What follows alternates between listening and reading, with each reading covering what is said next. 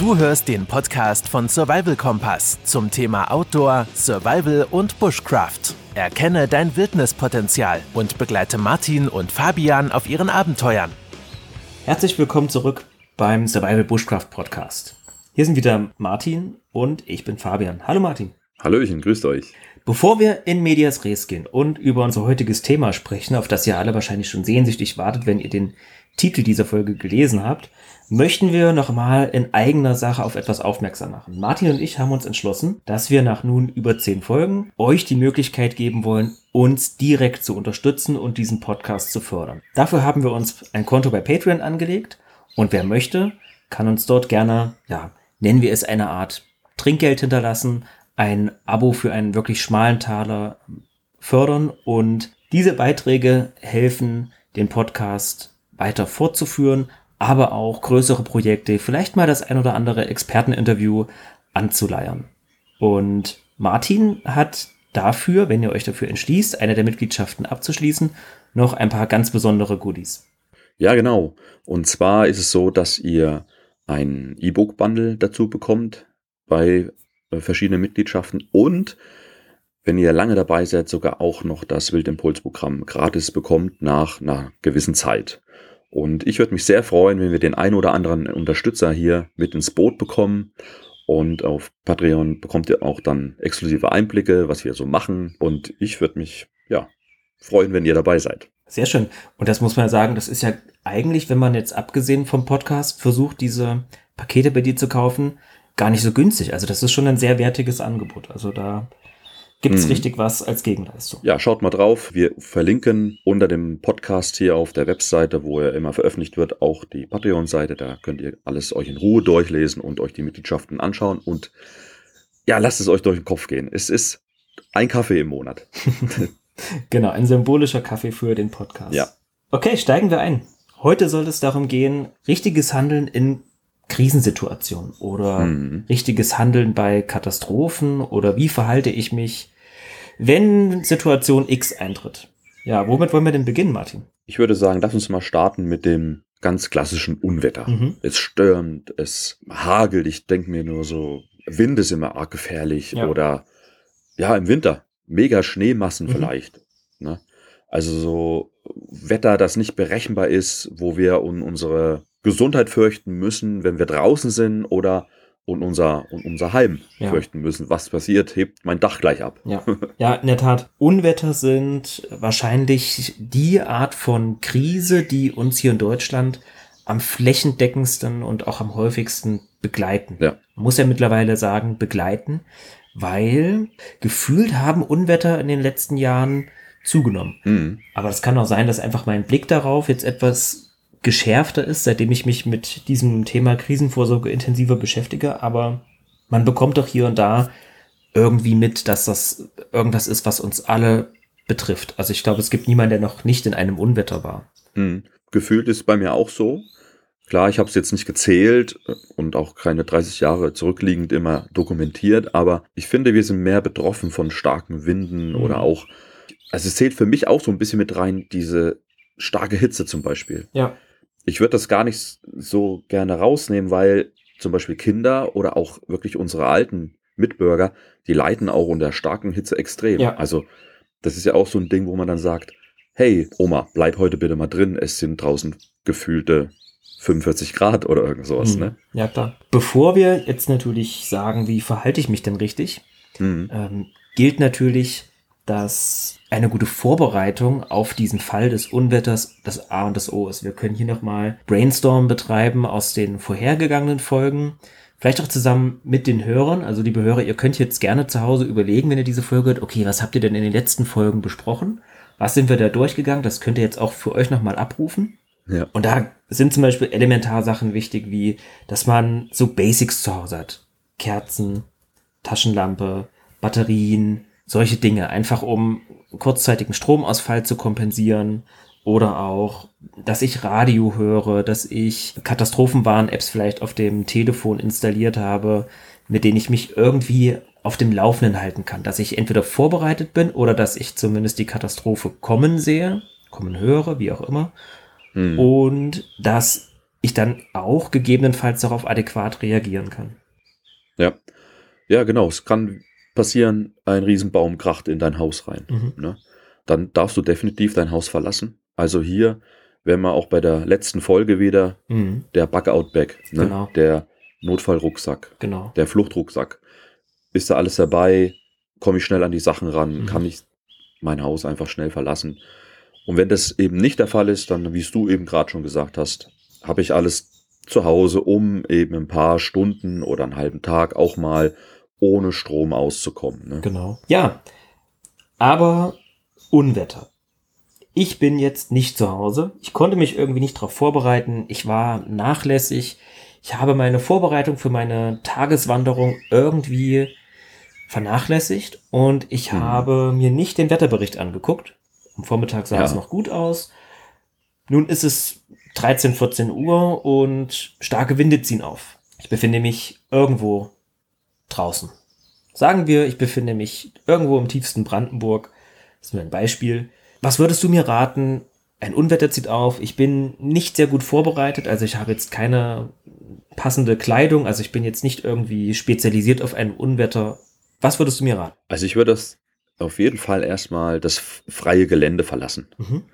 Also wenn du jetzt zum Beispiel gerade über, übers Feld läufst, dann würde ich dir sagen, hm, bitte nimm Reis aus und verzieh dich in die angrenzende Baumregion irgendwo. Mhm. Ja, damit du dort geschützt bist erstmal vor starken Winden, vielleicht auch dann vor Gewitter und vielleicht auch vor Regen und beziehungsweise auch vor Hagel. Also es gibt ja verschiedene Möglichkeiten, was bei Unwetter alles passieren kann. Klar besteht auch immer wieder das Problem in Wäldern, dass natürlich dort Bäume und Äste herunterfallen. Mhm. Deswegen ist es eben auch wichtig, dass man sich vielleicht eben nicht die, die alte äh, Pappel sucht, die ja sehr leichtes Holz hat und schnell da mal Äste abbrechen, sondern schaut auch nach oben, was befindet sich dort, sind da schon vielleicht alte Äste und könnten die mir gefährlich Mhm. werden. Ja. Ja. Ja. und bei Hagel, wenn du wirklich gar keinen Schutz hast und du bist wirklich auf dem freien Feld, Gesicht auf den Boden hinlegen, Hände und Kopf schützen, äh, Kopf und Nacken schützen mit den Händen. Mhm. Mehr kannst du da fast gar nicht machen. Ja. Ne? Vielleicht, wenn du noch einen Rucksack hast, ich würde mir den über den Kopf irgendwie ziehen. Mhm. Ja, was man auch machen kann, ist natürlich, den ich verlasse jetzt mal ein bisschen die Position des unwissenden Wanderers, schauen, ob es irgendwo von Menschen geschaffene Gebäude gibt. Also Ja. sei es jetzt irgendwo eine Scheune, die irgendwo auf dem Feld steht, eine Schu Wanderschutzhütte oder sowas, so Mhm. kleine Unterstände sind auch immer sehr gut geeignet. Oder eben Ja. auch, wenn ich in der Ferne ein Dorf sehe, dann dieses Dorf anzulaufen. Also ein, ein Haus oder ein Gebäude aus Steinen oder Beton ist natürlich ein wunderbarer Schutz. Mhm. Ja. Und gerade an gut bewanderten Wegen, da finden sich oft so kleine Schutzhütten. Ne? Die sind manchmal zur Rast, aber auch eben vor Unwettern, ne? dass die Wanderer sich dort eben aufhalten können, wenn es stark regnet oder ein Unwetter aufzieht. Ne? Mhm. Ja, das sind schon sehr gute Tipps zum Einstieg. Jetzt bleibt es nicht bei den starken Winden, sondern jetzt kommen richtig große dunkle Wolken und es fängt an zu blitzen. Und Ja. es gewittert jetzt wirklich stark. Wir kennen das alle vom Sommer, diese Wärmegewitter, die sich da extrem aufladen können und dann eben auch entladen können. Was können wir da unseren Zuhörern raten? Also auf jeden Fall offenes Gelände komplett vermeiden. Ja.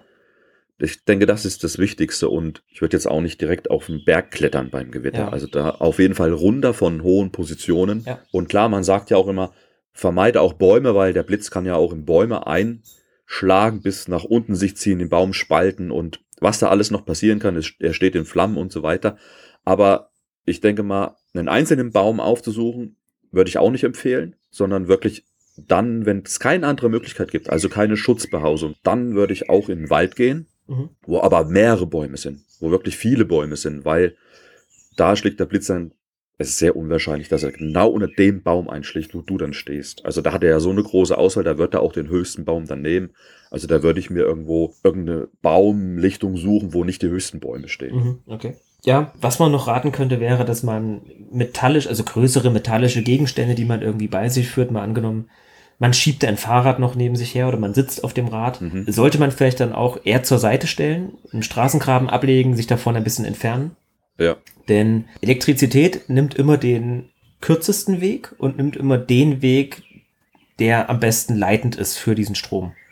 für diese Entladung. Und das sind eben nun mal metallische Gegenstände oder eben Gegenstände, die sehr weit oben in der Luft sind. Und deswegen kann man auch sagen, sowas wie ähm, Regenschirme, Fahrräder oder dergleichen, ja, lieber zur Seite legen. Oder auch Trekkingstöcke, sowas in der ja, Art. Der klassische Regenschirm oben mit der Metallspitze. Genau, ne? als Blitzableiter. ganz gefährlich, ganz gefährlich, ja. Wo sind wir denn noch sicher? Es gibt ja eine Sache, die finde ich richtig gut. Und zwar das Auto. Mhm. Und ich denke mir immer, wow, so ein Auto. Setzt du dich rein, ja, hältst natürlich Abstand von dem Metallrahmen, wenn er sichtbar ist. In den alten Autos sieht man den Metallrahmen ja oft noch. Aber das Auto steht halt auf Gummi, ne, mhm. Gummireifen. Und das ist halt richtig klasse, sich dort hineinzusetzen, irgendwo am Waldweg. Ja. Und dann dort das Gewitter abzuwarten. Ich glaube, das ist mit das Beste, was man machen kann, wenn man mit dem Auto, wenn man das Auto in Reichweite hat. Genau, ja, absolut. Absolut, ja. Autos sind mittlerweile so gut isoliert mit dem ganzen Plastik im Inneren, dass man da sehr, sehr sicher ist, zumal eben auch die Karosserie des PKWs, man sagt ja immer, das ist ein faradayischer Käfig, absolut isolierend wirkt für den Blitz. Also selbst wenn der Blitz irgendwo einschlägt und versucht, auf das Auto überzugreifen, dann steht zwar die Karosserie unter Strom, aber wir im Inneren mhm. Sind relativ sicher. Ja.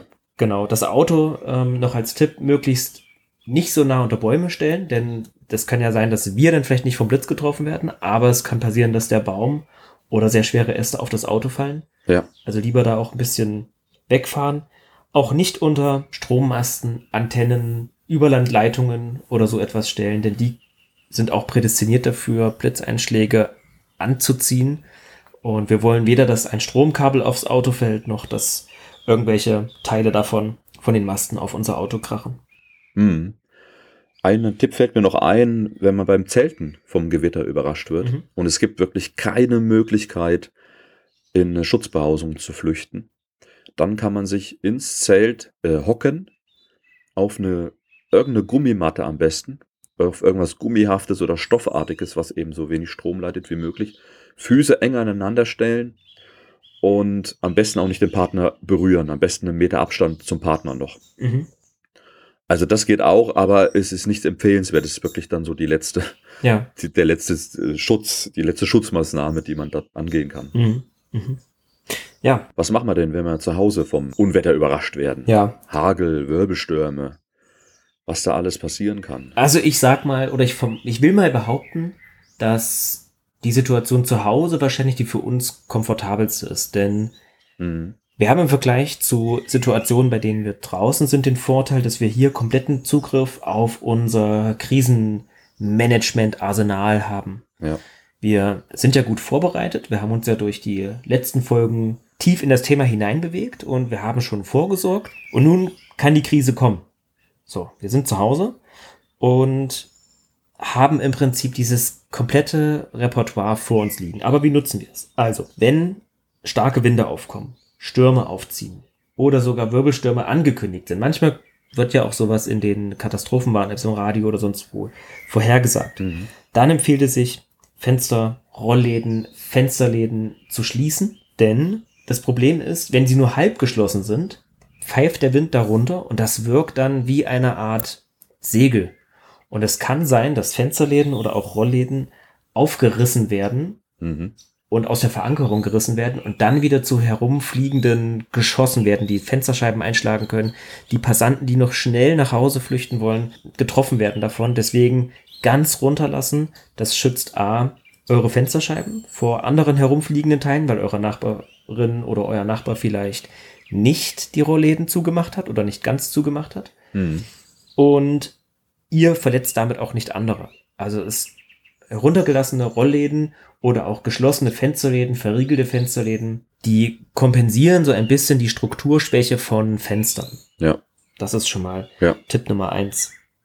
Ja, ansonsten ist es natürlich ratsam, Räumlichkeiten aufzusuchen, die irgendwie im Inneren sind. Also wir reden jetzt nicht vom einfach nur, es ist ein Gewitter, sondern es ist wirklich ein heftiger Sturm da draußen. Mhm. Dann sollte ich mich natürlich nicht in meinen Wintergarten setzen mhm. und den Sturm bewundern, auch wenn es zugegebenermaßen total faszinierend ist, diesen Naturgewalten zuzuschauen. Und ja, wenn man sowas filmt und dann zu Instagram oder sonst wohin stellt, das gibt Klicks ohne Ende, aber es ist auch extrem gefährlich. Ja.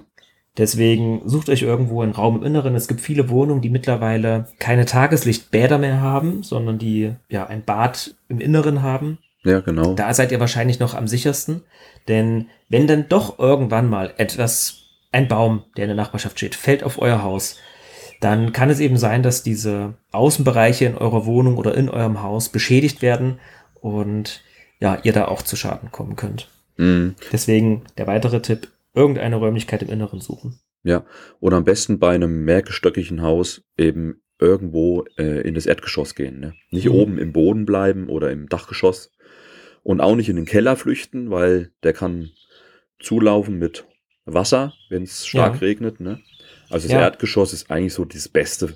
Da kannst du Ja. auch, wenn jetzt wirklich auch noch der Baum reinkracht, oder sagen wir mal, krachen zwei Bäume rein, da kannst du halt auch noch schnell rausrennen dann. Ne? Ja.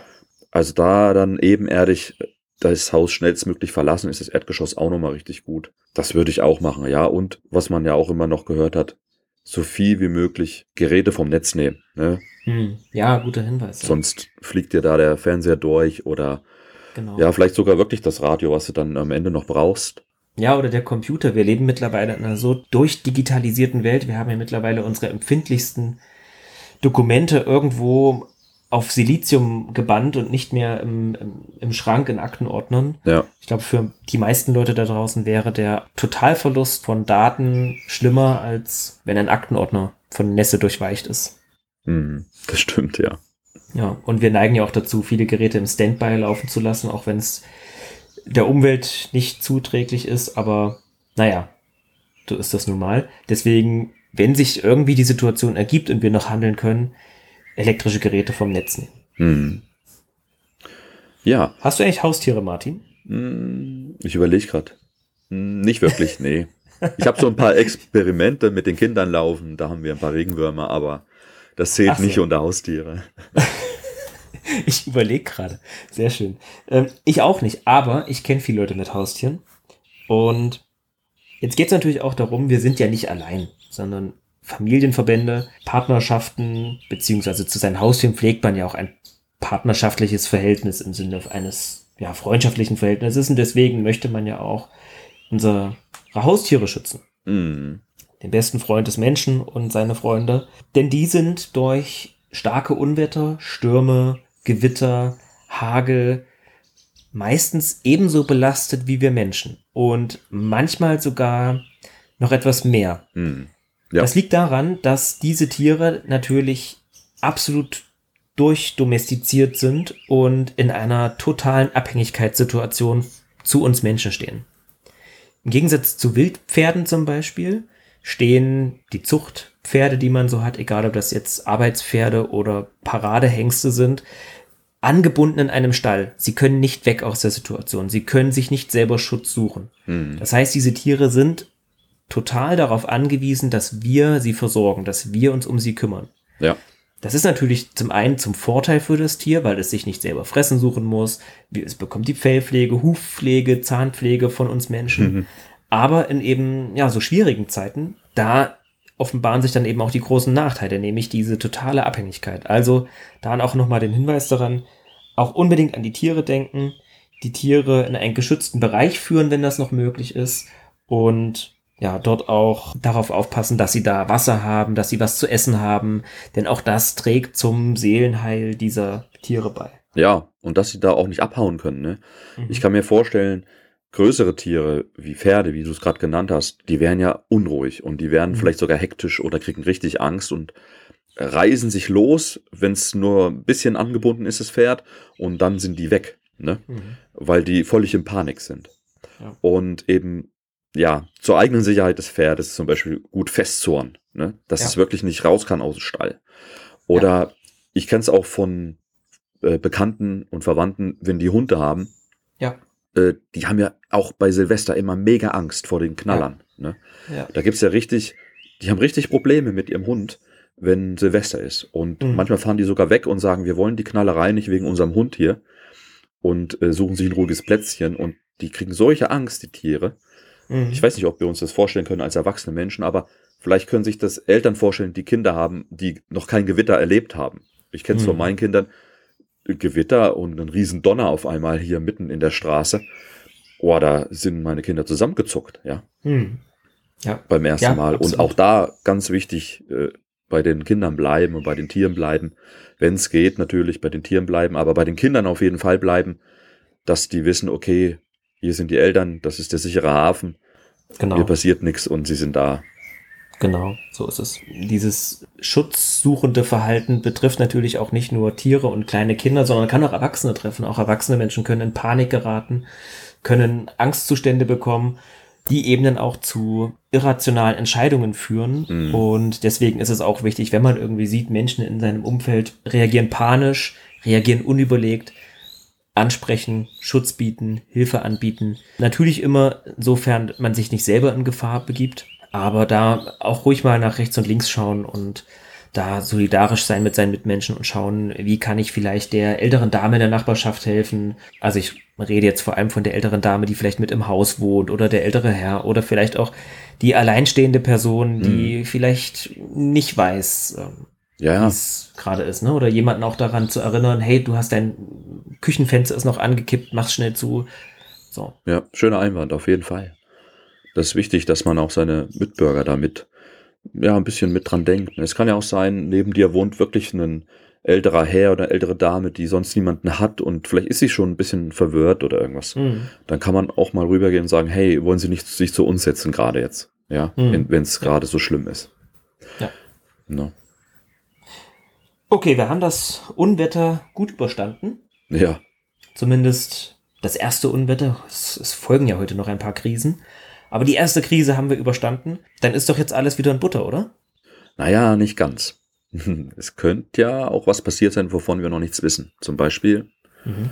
ja, jemand ist verletzt oder dein halbes Dach hat sich abgedeckt oder irgendwo ist doch ein Fenster kaputt gegangen. Ne? Mhm. Also wichtig ist jetzt danach, schauen jetzt mal, ist jemand verletzt. Ne? Das ist eh das Wichtigste. Ja. Ja. Und wenn jemand verletzt ist, klar, sofort Rettungsdienst rufen.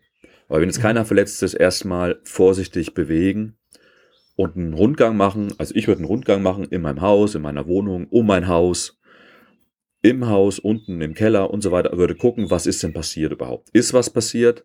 Und wenn was passiert ist, wie verhalte ich mich denn dann? Genau. Ja. Ganz wichtig wäre auch, um einen möglichen Versicherungsschaden zu dokumentieren, dass man genau aufschreibt und auch Fotos macht, wo ist welcher Schaden entstanden. Also beispielsweise, dass es auch am Auto dokumentiert wird. Ich hatte den Fall in meiner Nachbarschaft vor zwei Jahren, hat sich bei uns am Wohnhaus ein Metallteil, ich kann nicht mehr sagen, woher es stammt, irgendwo ein, von einem Dach, eine Reling, es Mhm. könnte aber auch von, von einem Rollo sein. Und das ist bei meiner Nachbarin aufs Auto gefallen und die hatte Ja. tatsächlich einen Schaden dadurch. Nicht sehr groß, aber es musste eben repariert werden. Ja, Und da empfiehlt es sich auch in regelmäßigen Abständen immer mal das eigene Auto im gesunden Zustand zu fotografieren, Hm. damit man ein Vergleichsbild hat für den Fall, dass es einen Sturmschaden am eigenen Auto gab. Hagelschäden, aber auch durch herumfliegende Teile und so weiter. ja. Hm. Und ja, Glasbruch dokumentieren. Wie sagt man dazu? Ent, Entziegelung? Nein. Man? Wenn Dächer abgedeckt sind oder Teil Ja, abgedeckt genau. sind. Einfach solche Dinge. Und natürlich auch im Garten dokumentieren. Klar, umgeknickte Büsche und wenn die, wenn das Rosenbeet äh, verwüstet ist, da bin ich mir gar nicht sicher, ob da irgendeine Versicherung einspringt. Aber wenn natürlich größere Schäden im Garten entstanden sind, wie zum Beispiel das Gewächshaus ist völlig verwüstet, ja, oder der Kinderspielplatz, den man erst im Sommer angelegt hat, dann sind das Dinge, die vielleicht, das muss dann jeder mal prüfen, vielleicht auch in der Hausratsversicherung mit abgedeckt sind, aber ja. ja, es lohnt sich zumindest, das einfach mal überprüfen zu lassen. Auf jeden Fall. Ich würde rumgehen und alles dokumentieren und es ist ja nicht einfacher als heute mit dem Handy einfach Fotos zu machen. Und genau. da ist ja auch ein Datum dabei meistens und dann hast du erstmal alles dokumentiert und dann schaut man mal, welche Versicherung da vielleicht eintreten könnte. Ja. Es gibt aber noch ein paar ganz kritische Sachen, wo man wirklich ein Auge drauf haben sollte, gerade wenn du zum Beispiel im eigenen Haus wohnst Mhm. und im Keller eine Heizung hast. Ja. Also ist da vielleicht Heizöl irgendwo ausgetreten, gefährliche Ja. Substanzen freigesetzt worden sind. Oder wenn du vielleicht sogar dein Haus mit einer Gasheizung betreibst, sind Gasleitungen beschädigt. Ja, genau. Also das sind so Sachen, die würde ich wirklich als allererstes überprüfen. Ja. Und ich denke, was auch viele machen, als erstes überprüfen, geht der Strom überhaupt noch. ja, Und Genau. auch hier, äh, ich weiß nicht, ob es Sinn macht, einfach die Geräte wieder anzuschließen. Als erstes vielleicht erstmal an den Sicherungskasten schauen. Sind da Mhm. Sicherungen rausgeflogen? Ist irgendwas passiert? Ähm, Habe ich überhaupt Strom in meinem Sicherungskasten? Und dann gibt es ja auch noch den Punkt überfluteter Keller, Ja. Wasser unten. Und ja, wenn im Keller vielleicht auch noch dein Hausanschlusskasten vom Strom ist, Mhm. da besteht natürlich die Gefahr, dass vielleicht das Wasser auch sogar unter Strom steht. Ja. Das sind absolut wichtige Punkte und da ist nochmal darauf hinzuweisen, es wäre, glaube ich, nichts dramatischer als die Situation, wir überstehen die große Krise, also die akute Krise Ja, und kommen aber zu Schaden durch Spätfolgen davon. Ja. Dinge vom Dach rutschen noch runter, erschlagen uns. Bäume, die irgendwo abgeknickt sind, treffen mich oder Personen, aber natürlich auch die Situation im Keller. Und da ist eben auch nochmal das Schwierige, das Gas riechst du nicht. Mhm. Also gerade wenn du die Überflutung hast, dann riechst du wahrscheinlich ganz, ganz viel Schmutz und ganz, ganz dreckiges Wasser, weil Ja. wahrscheinlich, weil dieses Wasser wahrscheinlich auch das Abwasser nach oben drückt, dementsprechend auch dem verschmutzt ist und ähm, ja, Bakterien verseucht ist. Du siehst wahrscheinlich das Heizöl obendrauf oder Mhm, überhaupt denke ich Öl auch. und chemische äh, Substanzen, aber Gas wirst du nicht riechen in der Situation und das kann mitunter dann kritisch werden. ja, außer du stehst wirklich direkt vorm Gasleck, aber Gut. wenn ja. sich das erstmal, ja, wenn das im Keller ist, der Gasanschluss und da ist was passiert oder außen, ja, ja. auf jeden Fall, das ist eine, oh, eine heikle Sache auf, ja. Genau. Und da auch, ja, was mache ich denn, wenn, wenn mir sowas auffällt? Ganz einfach, 112 rufen und das einfach dort melden. Ja. Das ist überhaupt kein Thema. Darf man auch keine Angst haben im Sinne von, ist das jetzt tatsächlich ein Notfall, der gemeldet werden muss? Da kann man ganz einfach sagen, ja, ist es, denn ähm, ja, Benzin oder Heizöle oder sonstige Sachen sind schwer umweltschädigend und schwer gesundheitsschädigend. Mhm. Da müssen sich Experten darum kümmern. Ich glaube, bei einem Gasleck müssen wir nicht drüber reden, Strom auch nicht. Und selbst der halbe Baum, der auf meinem Dach liegt, der muss auch geborgen werden. Das ist auch ein Notfall. Also da nicht zögern, keine Angst haben vor diesen magischen drei Zahlen. Mhm, ja. Einfach anrufen und die Jungs kümmern sich dann. Ich denke auch, die können das dann gut einschätzen, was es ist. Die gehen ja damit nicht zum ersten Mal um. Und gerade wenn jetzt der Baum vielleicht doch irgendwo halb am Haus liegt, auf jeden Fall das Haus verlassen und warten, bis jemand sich das angeschaut hat, der vom Fach ist und beurteilt hat, Mhm. kann man da noch reingehen, was muss gemacht werden, was sind die nächsten Schritte. Ne? Okay, Hm. Unwetter. wir haben das Unwetter hinter uns, sehr gut. Aber das nächste rollt schon über uns hinweg. Und zwar das Feuer. Oh ja, das Feuer. Da muss ich immer dran denken. Ich liege im Bett und schlaf und Mhm. auf einmal brennt es bei mir in der Wohnung. Was mache ich? Jedes Jahr kommt mir dieser Gedanke immer wieder, was würde ich als erstes machen? Ja. Und da hast du vielleicht noch großes Glück, wenn du schläfst und du merkst überhaupt, dass es brennt. Denn dann wirst du wahrscheinlich schon den ersten Schritt getan haben zur Krisenvorsorge bei Feuer und wirst wahrscheinlich Rauchmelder in deiner Wohnung installiert haben. Ja, das ist so, dass die ja bei Neubauten, glaube ich, sogar Pflicht sind jetzt. Und das ist leider die Krux, nicht in allen Bundesländern. Ah, Mhm. Mensch. Also bei mir ist es so, dass mein Vermieter, ich wohne ja zur Miete, Mhm. dass der die Rauchwarnmelder hier nachinstalliert hat. Da bin ich Ja. auch echt froh drüber. Und die hängen auch wirklich in jeder wichtigen, in jedem wichtigen Raum. Und ich schlafe dadurch echt besser. Mhm. Also ich finde es echt gut. Ja, und klar, die sind jetzt nicht hübsch oder sowas, aber wer guckt schon ständig nach oben? Die wenigsten. Mhm. Und ich habe lieber die Dinger in meiner Wohnung hängen und die warnen mich, als dass ich irgendwie an einer Rauchvergiftung leide oder wirklich äh, sterbe oder sowas. Ne? Und gerade auch meine Genau. ganze Familie. Ja. Also das ist in der Tat, es ist so eine kleine Sache, die jeder machen kann. Mhm. Und klar, die guten Rauchmelder, die kosten ein bisschen mehr, aber Batterie rein und die Dinger, die halten ja ein paar Jahre, drei, vier, fünf Jahre halten ja die Batterien teilweise, Mhm. glaube ich. Gell? Genau, ja, ich glaube auch. Ich glaube, wenn man als Hausverwaltung oder als Eigentümer muss man sie, glaube ich, alle zwei Jahre warten lassen, Mhm. einfach um sicher zu gehen. Aber die meisten Geräte fangen sowieso an zu piepen, sobald die Batterie zu schwach wird. Ja. Also die lösen einfach aus und das ist dann für dich das Zeichen, okay, ich muss die Batterie wechseln. Ja, also der Rauchwarnmelder finde ich richtig gut. Ist für mich Pflicht Und ich lege es euch ans Herz als Zuhörer, besorgt euch einen Rauchwarnmelder und installiert ihn in eurer Wohnung. Ja. Genau. Was man noch machen kann, ist, sich Feuerlöscher zuzulegen. Ja. Denn ich muss wirklich sagen, ich kenne die wenigsten Privathaushalte, die Feuerlöscher besitzen. Mhm. Und es ist vielleicht eine Anschaffung, bei der man denkt, ach, brauche ich das? Also, wo soll denn das stehen? Und so ein Feuerlöscher ist nicht sehr ansehnlich, der ist nicht hübsch. Nee. Der soll aber auch nicht hübsch sein, sondern der soll leicht zu finden sein.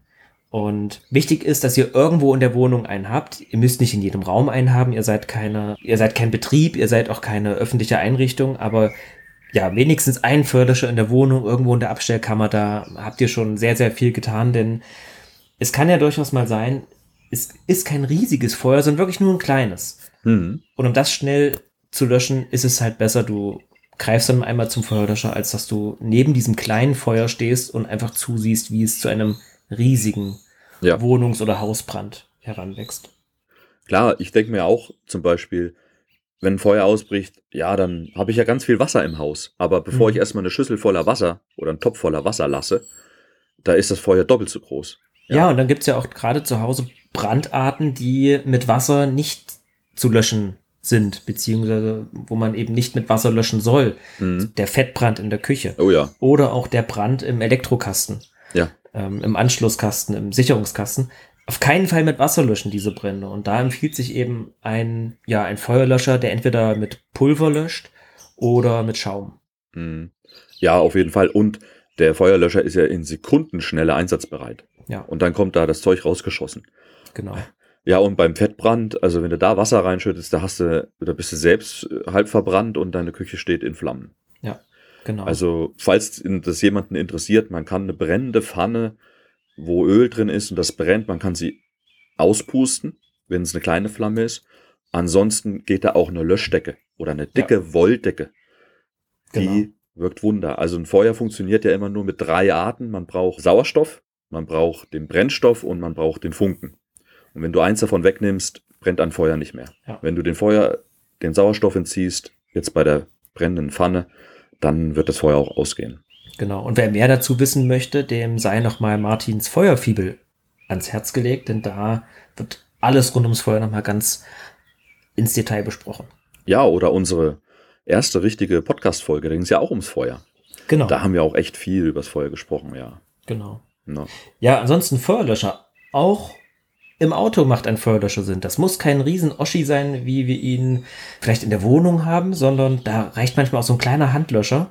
Hm. Denn auch Brände in PKWs sind nicht ungewöhnlich und da empfiehlt es sich schon, den irgendwo im Kofferraum zu haben oder ja, irgendwo, wenn ich jetzt nicht unbedingt die Familienkutsche habe, kann er auch hinterm Sitz sein. Da muss man schauen, dass man ihn nur einigermaßen sichert, nicht, dass er bei einer Gefahrenbremsung zum Geschoss wird. Ja. Aber auch im Pkw empfiehlt sich, oder auch im Lkw, je nachdem, wo man oder meistens unterwegs ist, empfiehlt sich auch dort ein Förderscher. Genau. Das ist eine gute Sache. Schön festschnallen und am besten dort, wo er schnell auffindbar ist auch. Ne? Ja, ansonsten ganz grundsätzlich. Ich glaube, man sagt es seinen Kindern, sobald sie das erste Mal begeistert zu einer Kerze, zu einer offenen Flamme schauen. Mhm. Feuer nie unbeaufsichtigt lassen. Also wenn ich es mir gemütlich machen möchte zu Hause, ich habe eine Kerze dann angemacht, weil ich es romantisch haben möchte, Kerze nicht alleine lassen, nicht rauchen im Bett, das sind alles solche Ja. ähm, Basic-Tipps, so möchte ich das gerade mal nennen. Es fühlt sich ein bisschen unangenehm an, auf, so, auf solche ähm, Selbstverständlichkeiten hinzuweisen, aber ja, ich habe mal mit einem Freund darüber gesprochen, auch in Vorbereitung auf diese Sendung, der ist bei der Freiwilligen Feuerwehr. Und der sagt tatsächlich auch, dass die allermeisten Brände in Privathaushalten eben durch solche Unachtsamkeiten entstehen und nicht etwa durch den Kabelbrand beim, bei der Playstation oder sowas. Ja. Ja, kann ich mir gut vorstellen, dass die Kerze zum Beispiel doch zu nah an der Gardine steht oder Mhm. äh, an irgendeinem brennbaren Material oder ja, man lässt die Kinder zum Beispiel auch unachtsam alleine mit, mit brennbaren Kerzen, also brennbaren Material, mit Kerzen oder mit Feuer. Ja. Und äh, die haben ja noch nicht die Erfahrung, denken sich auch nichts dabei und Ja. Feuer ist immer faszinierend für Kinder. Ja. Deswegen äh, würde ich auch, selbst wenn die Kerze im Wohnzimmer steht oder in einem Raum, wo Kinder sind, würde ich auch nie alleine lassen, das Kind mit der Kerze. Ja. ja. Außer es ist wirklich schon älter und man hat die Sachen wirklich besprochen und das Kind hatte die Sachen auch verstanden. Ja.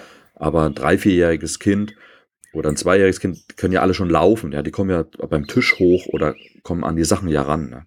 Mhm. Genau. Ja. ja, was man auch machen sollte, ist immer wieder darauf achten, dass die Brandlast im eigenen Haus oder auch in der Wohnung nicht zu hoch ist. Was meine ich damit? Du meinst kein Benzin lagern. genau, kein Benzin in der Wohnung lagern. Wer Großeltern hat, ähm, kann davon bestimmt auch ein Lied singen, die schmeißen nichts weg. Und gerade Dachböden können dann ganz schnell mal voll gerümpelt sein. Das sind natürlich tolle ja. Zeitreisen, die man da machen kann. Wenn man sich durch Klamottenkisten wühlen kann oder auch alte Kostüme, in alten Zeitungen blättern kann, alte Umzugskartons. Aber das sind in der Regel alles sehr, sehr leicht entflammbare Materialien. Und wenn die dann auch noch in einem trockenen Milieu lagern, reicht da ein kleiner Funken oder eben auch der mhm. Blitzeinschlag. Und ja, jetzt mag vielleicht der Zuhörer sagen, naja, wenn der Blitz einschlägt, ist doch sowieso schon zu spät. Ja und nein, es kann natürlich sein, der Blitz schlägt zwar ein, aber es kommt nicht zum Brand, weil ich ja auch mein Haus mit Blitzableitern gesichert habe. Aber es kann ja auch sein, der Blitz schlägt ein, es kommt irgendwie zu einem hm. Funkenschlag und dann ist vielleicht das Haus nicht zerstört durch den Blitz, aber der Funkenschlag reicht eben aus, um ja, mir ja. meinen Dachboden in Brand zu setzen, weil da eben viele alte Klamotten von Oma und Opa liegen, weil da sehr viele alte Zeitungen sind, alte Koffer, alte äh, ja, oder eben so besonders brennbares Material. Ne? Manche lagern dann irgendwelche Sachen da oben mhm. vom Hausbau vielleicht noch und so weiter. Ja, also klar, das mhm. macht dann den Unterschied. Genau. Brennt es oder geht das Feuer aus, weil kein, ja, weil kein Brennstoff da ist. Das ist ein guter Punkt auf ja. jeden Fall. Ansonsten würde ich ganz gerne noch so ein paar allgemeine Tipps geben, denn es kann ja sein, das Feuer bricht nicht nur aus, wenn ich im Auto sitze oder wenn ich bei mir zu Hause bin, sondern es kann ja auch sein, ich mhm. bin irgendwo und dort bricht ein Feuer aus. Das Beispiel, ich bin ja. bei mir in der Arbeit im großen Betrieb und dort geht plötzlich der Feueralarm los oder ich sehe vielleicht sogar die Flammen. Wie verhalte ich mich?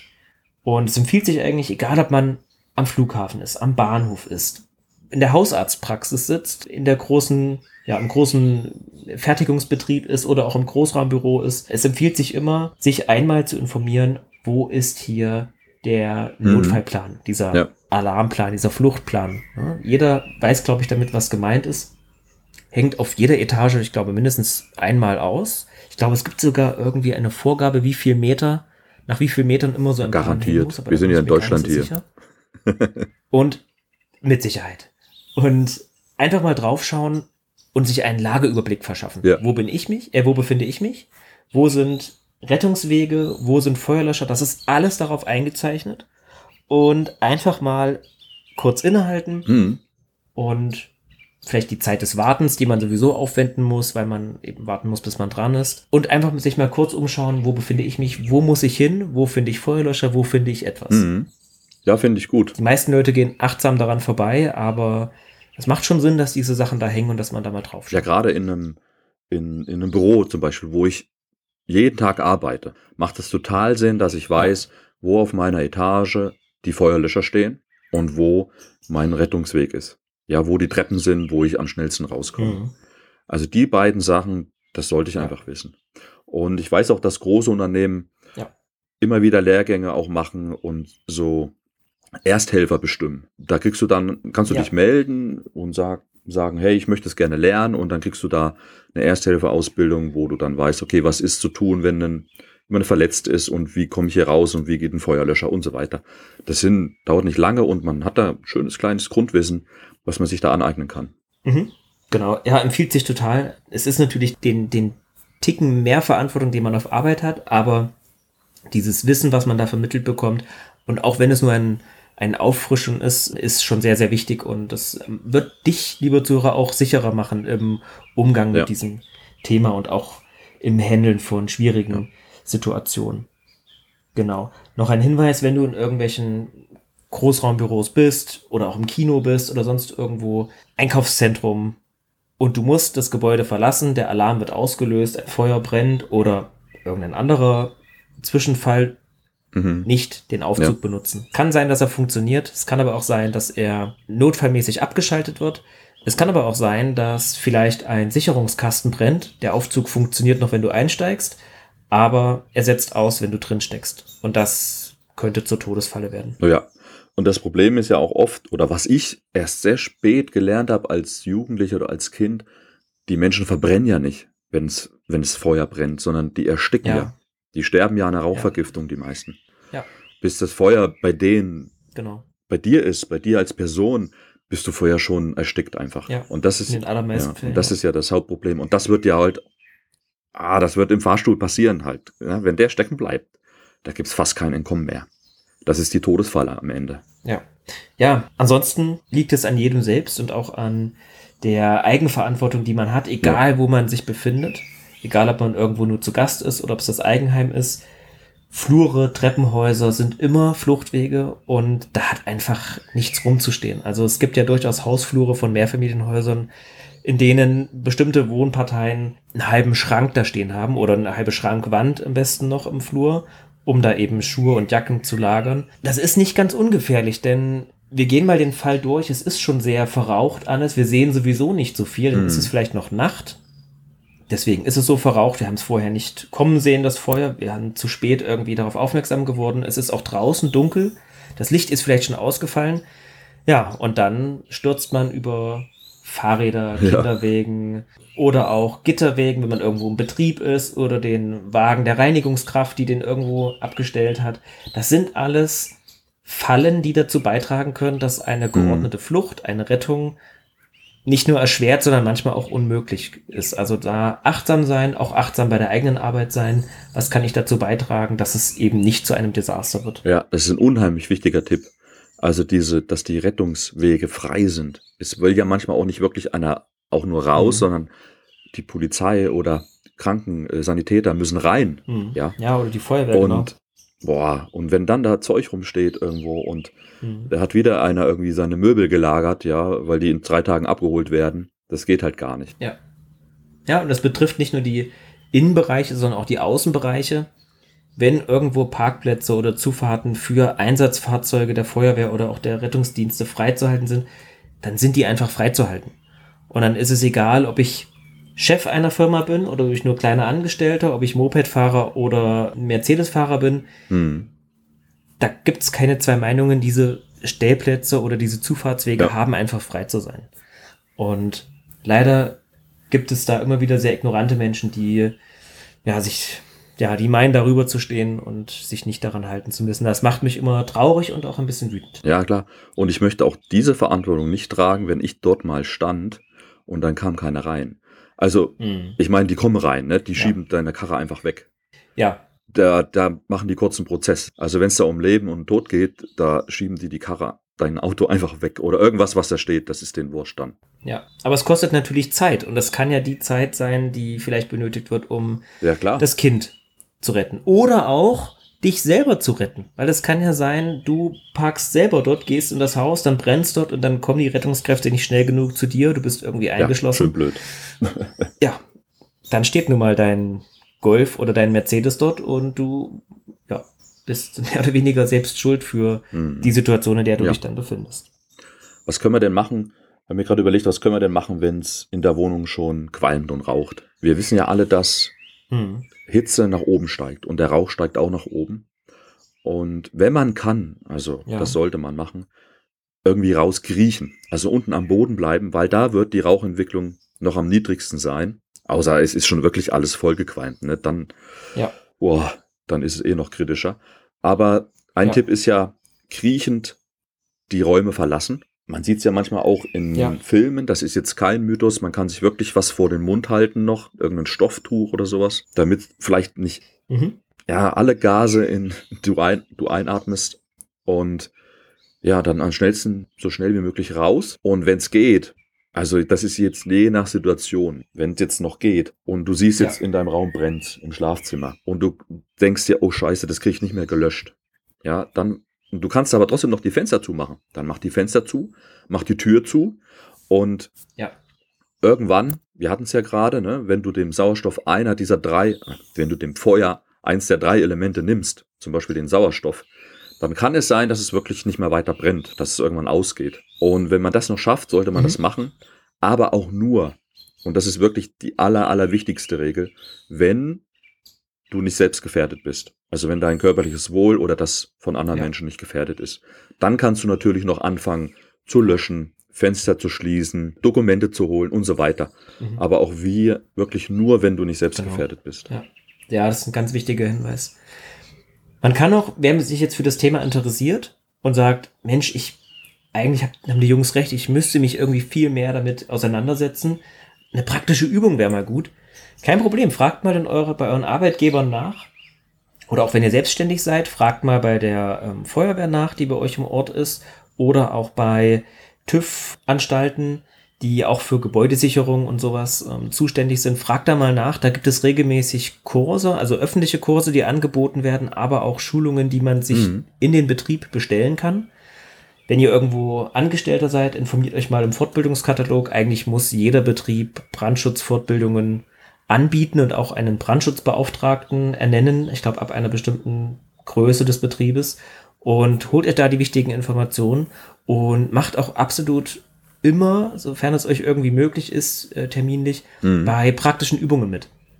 Das nimmt auch sehr viel Hemmungen, mal einen Feuerlöscher ja, auszulösen. Definitiv. Als Jugendlicher hat vielleicht der ein oder andere schon mal, ich mag es kaum sagen, aber so ein Feuerlöscher mal scherzhaft entleert, aber es ist doch noch mal was anderes, wenn man das vielleicht noch nicht gemacht hat, diese Überwindung, den Splint zu ziehen, einzudrücken, auszulösen und dann vor allem auch die Erfahrung zu machen, wie ja. schnell der eigentlich mhm. leer ist, dieser Feuerlöscher. Denn in Filmen, gerade jetzt in Spielfilmen, sind die manchmal länger an, als sie in der Realität tatsächlich ihren, ja, ihre Einsatzzeit haben. Ja, ja. Mhm. Das stimmt. Das äh, ist manchmal in einer Minute alles so ein Ding, ne? Mhm. Nicht mal, glaube ja. ich. Ansonsten ähm, natürlich auch beim Löschvorgang unbedingt darauf achten, wenn ich irgendetwas lösche, ist da Strom in der Nähe. Mhm. Also mal angenommen, mein Kleiderschrank brennt. Nein, anders. Mein Fernsehgerät brennt. Es gab diesen ominösen Kabelbrand in einer alten Steckdosenleiste, die ich nicht erneuert habe, die auch keinen Sicherungsmechanismus besitzt. Die ist schon 25 Jahre alt, da gab es ja einen Kurzschluss drin und jetzt brennt das Ding. Und der Brand zieht sich am Kabel hoch und hat auch die Wand dahinter erfasst. Was mache ich jetzt? Hm. Unbedingt darauf achten, wenn ich jetzt schon einen Feuerlöscher habe oder auch irgendwas anderes habe zum Löschen, eine Gießkanne, ein Wassereimer, macht es Sinn, den da jetzt drauf zu kippen? Oder soll ich vielleicht nochmal ganz kurz innehalten und überlegen, stopp, da ist ja auch die Steckdose. Hm. Und auf diesem Kabel, auch wenn es da brennt, da fließt ja gerade Strom hin. Ja. Vielleicht noch mal ganz kurz, bevor ich den instinktiv draufschütte, wenn ich die Möglichkeit habe, die Sicherung vorher auszumachen. Ja. Denn damit umgehe ich eben, dass es A, stärkere ähm, Beschädigungen im Haus gibt und natürlich auch meine Sicherheit, dass ich keinen Stromschlag bekomme, wenn ich vielleicht eine Brücke herstelle zwischen Steckdose, Wasser und mir. Ja, also ich würde auch nicht auf jetzt die Wohnung sofort unter Wasser setzen. Das, mhm. Und dann stehst du vielleicht sogar noch im Wasser, ne? Ja. Dann hast du auf jeden Fall das Problem.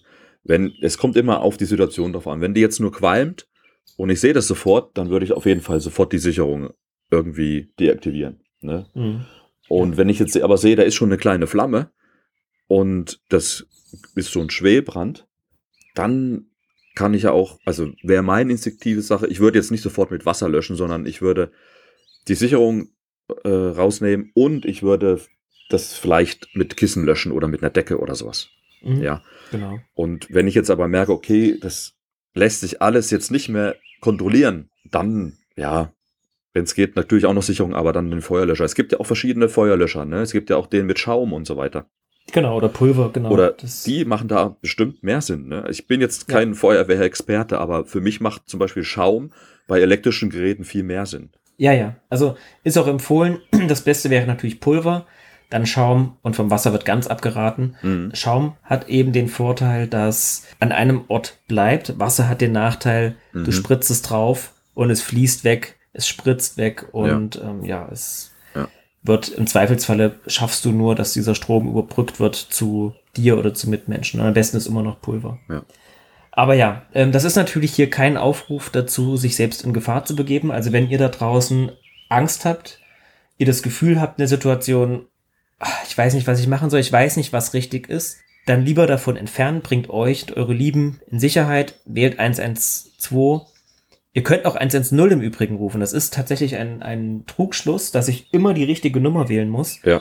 Das ist egal, ob ich Ja. nun einen Polizeieinsatz lostreten möchte oder auch einen Rettungskräfteeinsatz. Es ist völlig egal, ob ihr 110 oder 112 ruft. Die werden euren Anruf auch entgegennehmen. Also wenn ihr bei der Polizei anruft, irgendwie, weil euch im Moment nur 110 einfällt oder ihr euch verwählt habt, Hm. dann stellen die diesen Anruf, wenn ihr sagt, hier in meinem Haus brennt, ich krieg's nicht unter Kontrolle, ich bin hier und hier, mein Name ist so und so, dann leiten die den sofort weiter. Die Mhm. nehmen diesen Notruf auf. Also habt da keine Hemmungen, wählt 110 oder 112 und seid auf der sicheren Seite. Ja, ich stelle mir gerade vor, dass dann der Polizist am Telefon sagt, also da müssen Sie die 112 anrufen, da kann ich Ihnen nicht weiterhelfen.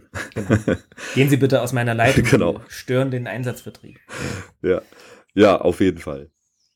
Gut, Mensch, Feuer, ey, wichtiges Thema und ich will es nochmal kurz zusammenfassen. Auf jeden Fall, Personen gehen vor, alle Personen in Sicherheit bringen und danach dann erst, wenn alle Personen in Sicherheit sind, kann man Maßnahmen Tiere. ergreifen. Ne? Auch alle Tiere, genau. Alle Personen, alle Tiere. Ja, ja, Okay, ja, puh, das Feuer haben wir überlebt. ja, genau. Wir Ähm, sind Wir haben abgehauen. viel Wasser aufgewendet, um das Feuer zum Ersticken, zum Ertränken zu bringen. Und jetzt mache ich mal einen Flachwitz. Wir haben ein bisschen zu viel Wasser aufgewendet und wir haben gleich die nächste Katastrophe vom Zaun gebrochen. Wir haben das Hochwasser. Oh je. ja. Das Hochwasser. Das hat man ja Genau, erst dieses Jahr, ne? Ja, tatsächlich. Wir hatten ursprünglich mal überlegt, am Anfang, als wir gestartet haben mit diesem Podcast, diese Podcast-Folgen ohne zeitlichen Bezug aufzunehmen, aber es bietet sich einfach für diese Katastrophenreihe an, diese, diese Bezüge dann doch herzustellen zu Covid, den wir schon hatten, aber auch jetzt zu dieser, ja, ich möchte fast sagen, Jahrhundertflut, die wir im Ahrtal hatten, überwiegend Rheinland-Pfalz. Mhm. Das war schon ziemlich heftig, was da passiert Ja. ist durch wochenlangen Starkregen. Ja. Tja, wir haben alle noch die Bilder im Kopf und ansonsten, wer sich jetzt diesen Podcast 2023 anhört und irgendwie die letzten zwei Jahre es kaum Hochwasser gab, der soll einfach mal Hochwasser googeln oder Jahrhundertflut oder irgendetwas, aber ich glaube, wir haben alle ein Bild davon, wie so ein Hochwasser aussieht. Ja. Wie bereiten wir uns darauf vor? Wie schützen wir uns? Ah, bei Hochwasser denke ich erstmal an so eine, na, nicht so krasse Situation, wo ich mein Haus vielleicht verlassen muss. Also ich, ich würde da unterscheiden zwischen, es ist so schlimm, ich muss mein Haus verlassen Hm. und die Gegend verlassen. Oder ich habe Hochwasser und mein Keller steht zum Beispiel voll. Oder Ja. ich kann zum Beispiel nicht mehr mit dem Auto fahren. Ich komme zum Beispiel nicht mehr an Lebensmittel ran. Ja, dann bin ich wieder in der Schiene, wo ich sage, ich muss mich vorbereiten mit für ein paar Tage, für drei, vier, fünf Tage, wo ich sage, ich kann erstmal dort autark leben, ich habe Wasser, ich habe zu essen, ich habe mein Haus gesichert, ja, mit vielleicht Sandsäcken oder Sperrholzplatten, was es da eben gibt. Ich habe mein Haus so aufgebaut, dass ich sage, okay, das kann dort jetzt erstmal stehen bleiben, ich kann dort auch weiter wohnen. Ja. Und ja, da gehört eine gewisse Vorbereitung dazu, dass ich eben mich versorge, versorgen kann, die ganze Familie versorgen kann. Was auf jeden Fall passieren wird, gehe ich mal von aus, es wird kein Strom mehr geben. Hm. Oder es wird, naja, es wird kritisch mit dem Strom. Also auch hier wieder die Situation, wo ich mir sage, ich habe genug Sachen zu Hause wie Taschenlampe, Radios, Kurbelradio, äh, Batterien, ein Campingkocher und so weiter. Hm. Ja. Was fällt dir denn noch ein? Was würdest du noch machen, wenn das Wasser kommt? Tja, wenn das Wasser kommt und ich habe irgendwie die Möglichkeit, äh, mich darauf vorzubereiten, weil ich es durch die Medien mitgeteilt bekommen habe. Ich weiß nicht, inwiefern schon der ein oder andere vorgesorgt hat und sich schon mal Gedanken über Sandsäcke gemacht hat. Mhm. Oder ja, irgendwelche größeren Bretter, mit denen ich vielleicht meinen meinen Wintergarten oder so. Also ich lebe zum Beispiel im Erdgeschoss und äh, meine Terrasse ist sehr ebenerdig und vor mir ist ein Hang. Ja. Da war es schon einmal so, dass tatsächlich das Wasser bis auf der Terrasse stand und ich mir schon dachte, oh oh, noch 10 Zentimeter. Okay. Und ich habe es im Wohnzimmer stehen. Ja. Der Fall ist zum Glück nicht eingetreten. Aber seitdem habe ich tatsächlich im Keller so drei, vier, fünf Sandsäcke. Das wird keine große Flut abhalten, aber zumindest so, dass mir nicht das, das Parkett oder das Laminat aufquillt. Ja, aber vielleicht die letzten fünf Zentimeter, ne? Genau, das ist ja auch schon ein Wasserschaden. Das ist vielleicht noch nicht das Hochwasser und ich mag es gar nicht in den Vergleich zu dem stellen, was die Menschen aus Ahrweiler und Umgebung ertragen mussten in diesem Jahr, aber ähm, Ja. Schaden ist Schaden und ähm, Mhm. ja. Genau, sowas könnte man machen. Ansonsten natürlich auch wertvolle Möbel oder Geräte irgendwie versuchen in höhere Räume zu bringen. Computer, ganz wichtig. Nicht auf dem Boden stehen lassen, am besten irgendwo auf einen Tisch oder auf den Dachboden, dann vielleicht doch auf den Dachboden Ja. oder ins Obergeschoss. Das sind so Dinge, die man, die man natürlich machen kann.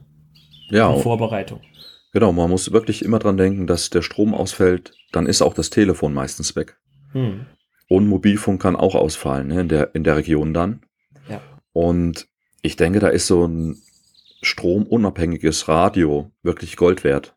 Mhm. Dass du da auf dem aktuellen Stand bist. Wie ist die Wettermeldung? Wie sind die Hochwasserwarnungen? Wird es mehr? Klingt es ab? Mhm. Weil das Ja. Problem ist ja auch wirklich dann, wenn es mehr wird, muss man irgendwann mit dem Gedanken spielen, auch sein Heim zu verlassen. Mhm. Ganz wichtig ist auch noch, wer sich unsicher ist, inwiefern er selber von Hochwasser betroffen ist, der kann einfach mal auf die Internetseite www.hochwasserzentrale.de gehen, Mhm. dort seinen Wohnort suchen und da sind für alle Orte in Deutschland die letzten Hochwasserpegel eingezeichnet. Naja. Und dann kann man mal schauen, ob man selber in einer betroffenen oder risikoreichen Region lebt oder nicht. Das ist ganz interessant und das dürfte für den einen oder anderen bestimmt eine Erkenntnis sein, warum vielleicht auch der Mietpreis in Wohnung X etwas günstiger ist als in Wohnung Y, weil vielleicht Wohnung X in einem Überschwemmungsgebiet liegt. Mhm. Guter Punkt. Ja, Ja, interessant. Also das sind so Dinge, über die man mal nachdenken kann, auch wenn man einen Umzug anstrebt oder so, einfach mal schauen, mit was habe ich in dieser Region zu rechnen. Und da sollte man auch immer mal die Hochwasserpegel, die es da gab, anschauen, ob es da eine kritische Wassermarke gab. ja. Aber ja, ansonsten für die Haussicherung ist natürlich noch, wer mit Erdöl oder beziehungsweise mit Heizöl heizt zu Hause, sollte darauf achten, dass der Tank an der Wand oder im Boden verankert ist, Mhm. dass er nicht einfach so frei steht. Denn wenn das Wasser kommt, Wegschwimmt. Genau, dann kann es diesen Tank natürlich nach oben drücken oder zur Seite drücken oder so etwas. Und das könnte natürlich dazu führen, wir hatten es vorhin schon, dass diese Belastung durch Heizöl dann ein zusätzliches Problem Ja, darstellen wird. ja. Ja, oder, ja, genau, der trennt sich irgendwie von der Heizanlage und so weiter und dann läuft's aus, ja. Mhm. Mhm.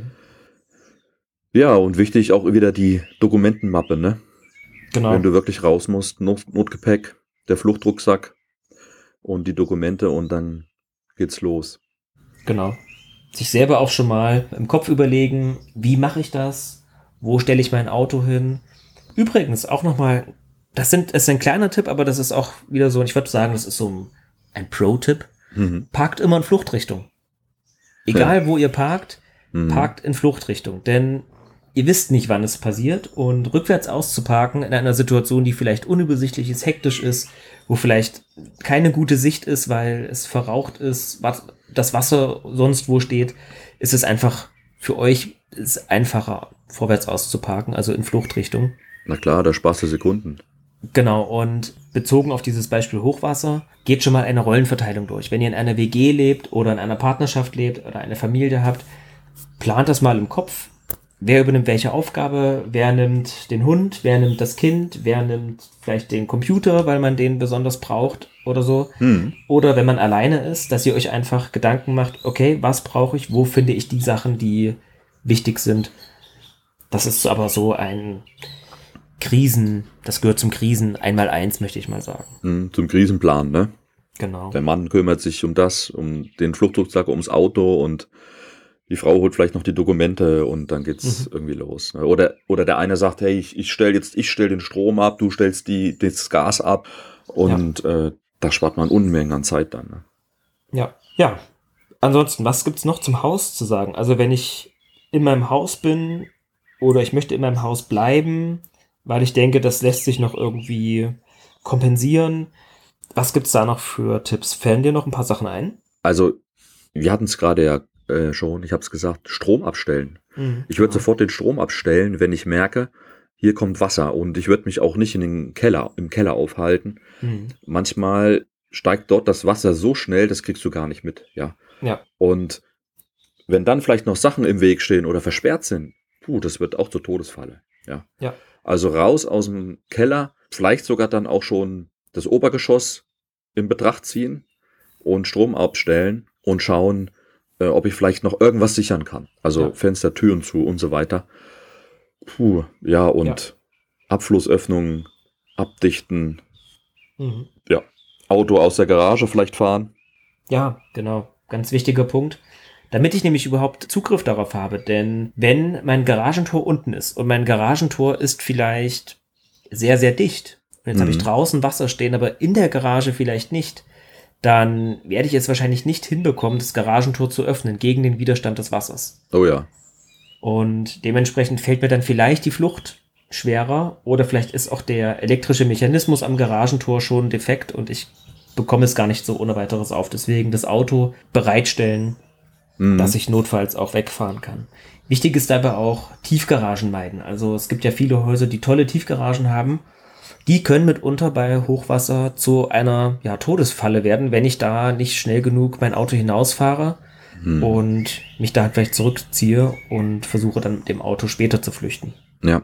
Ja, beim Auto, da habe ich manchmal so, da denke ich an den autoliebenden Deutschen, der dann sagt, oh nee, ich fahre mein Auto lieber nicht raus, dann wird es nur dreckig beim Hochwasser oder Ja. es wird noch weggespült oder irgendwas, ich lasse es einfach in der Garage stehen. Ja. Klar kann man machen, dann hast du natürlich, wenn du jetzt entscheidest loszufahren und das Wasser steht noch nicht zu hoch, man, also durch ein zu hohes Wasser kommst du ja mit dem Auto auch nicht mehr. Ja. Aber wenn du dich dann vielleicht doch entscheidest loszufahren und der Strom ist ausgefallen und dein Garagentor geht vielleicht nur mit Strom auf, Ja. ja, dann hast du halt auch das Problem, dass du nicht mehr wegkommst, ne? Oder dass du halt ohne Fahrzeug weg musst.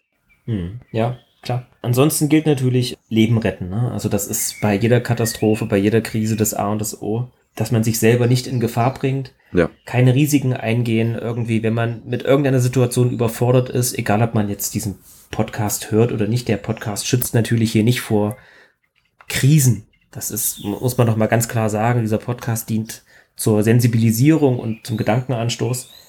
Dementsprechend sich selbst und auch anderen keine Gefahr aussetzen, Kindern oder überhaupt die Kinder auch darüber informieren, dass so etwas passieren kann, Kindern auch in einer Nicht-Katastrophenlage erklären, was man machen würde. Und das kann man auch machen, ohne dass man den Kindern Angst macht oder dass man das jetzt mit finsteren Gedanken irgendwie versucht zu vermitteln. Hm.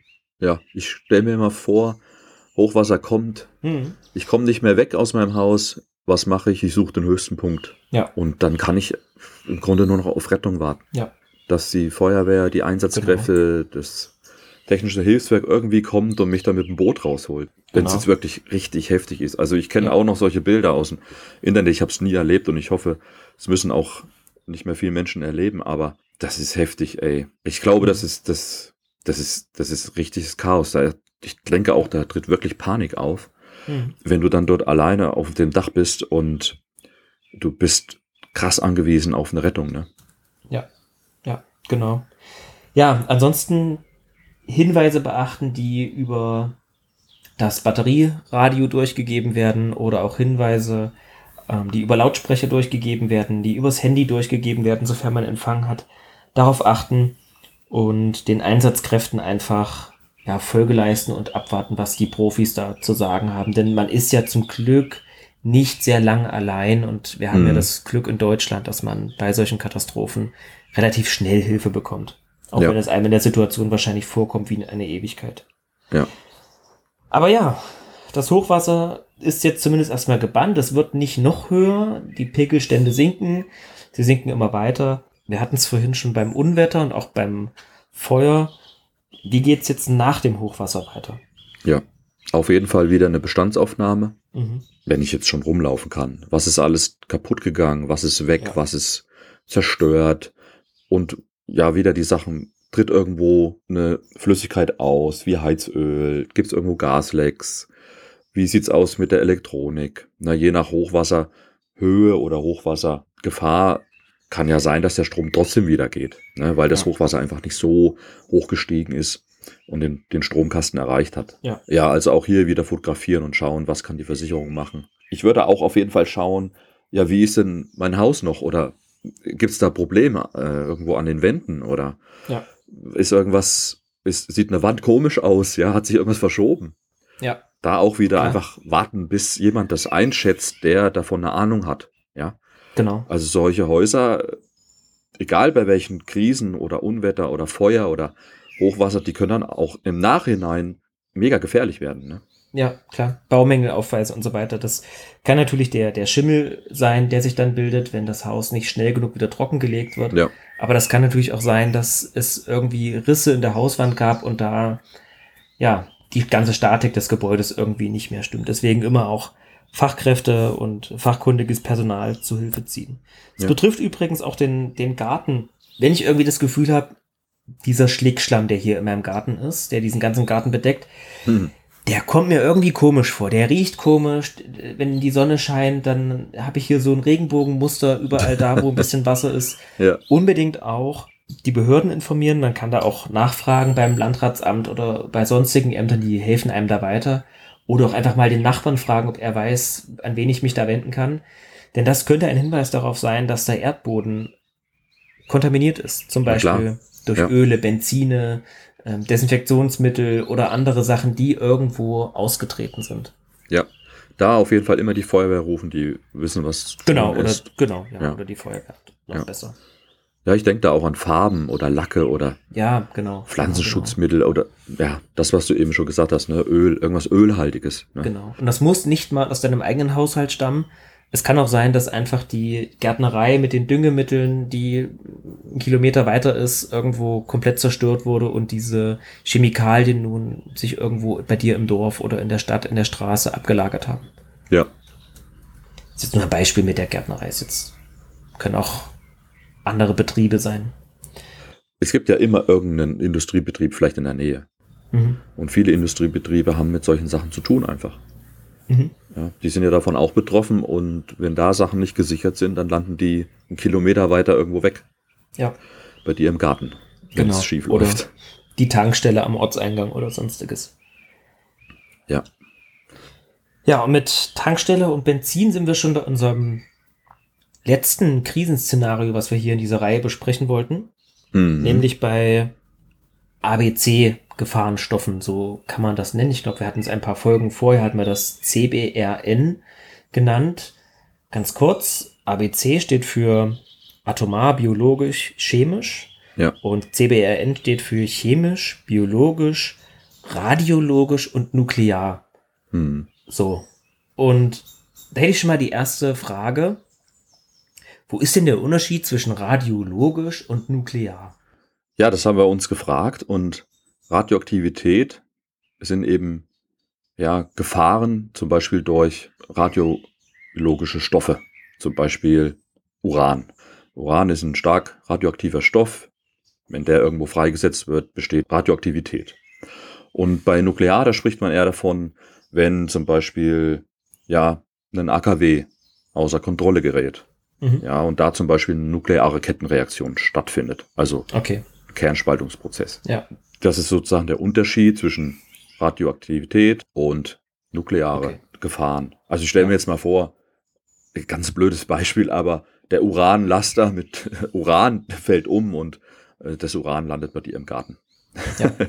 Ja klar, also es kann ja, genau, es kann ja durchaus sein, ein Castortransport rollt irgendwie an unserem Zuhörer in Gorleben am Garten vorbei und äh, irgendwie platzt da ein Reifen und der ganze Kanister kippt dem in den Vorgarten. Dann ist das wahrscheinlich ein ja, radiologisches Problem, während die armen Menschen in Fukushima oder auch in Tschernobyl damals ähm, ein nukleares Problem hatten. ja. Ja, so würde ich es unterscheiden, genau. Okay. Ja, Ja, du hast schon ein gutes Beispiel genannt, ne? Der Gefahrenguttransport ja.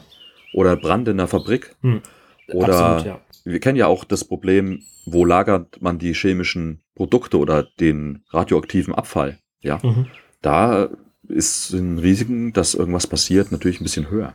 Ja, Mhm. Ja. ja, wo liegen denn die Gefahren bei Chemikalien? Wir versuchen uns mal irgendwie so ein Mhm. bisschen da durchzuwursteln. Wo liegt das Gefahr bei chemischen Gefahrenstoffen oder wenn irgendwo eine Krise mit chemischen Gefahrenstoffen einhergeht? ja ich denke da nur an so eine Explosion in Mhm. irgendeiner Fabrik. Ja, Ja. wurde was unachtsam durchgeführt und wir haben in ganz vielen Industrien und ganz vielen Fabriken Stoffe, die eben brennbar sind, hochexplosiv oder auch Mhm. ätzend wirken oder einfach nur giftig sind. Ja. Und da sind die Gefahren natürlich viel höher, dass was passiert. Und da kann es zu einer Krise kommen. Ich kenne es noch von früher aus Bildern und aus Nachrichten. Ich bin ja äh, in der DDR aufgewachsen und ja. man kennt das sicher auch aus den Bundesländern im Westen. Da hieß es manchmal, Achtung, Fenster schließen. Ja, hm. Gaswolke im Anmarsch. Ja, die hm. BASF in Ludwigshafen aus Berlin oder auch aus anderen Bereichen in der alten DDR kennt man es auch noch. Da ging dann die Sirene an und dann gab es die Durchsage und ja, da mussten die Fenster zubleiben, keiner sollte vor die Tür und das war in der Tat für mich eine Katastrophensituation. Ja. Da weiß man auch nicht, wie lang geht sowas? Geht das mhm. mehrere Tage? Verzieht sich die Wolke wieder? Mhm. Bleibt das? Genau.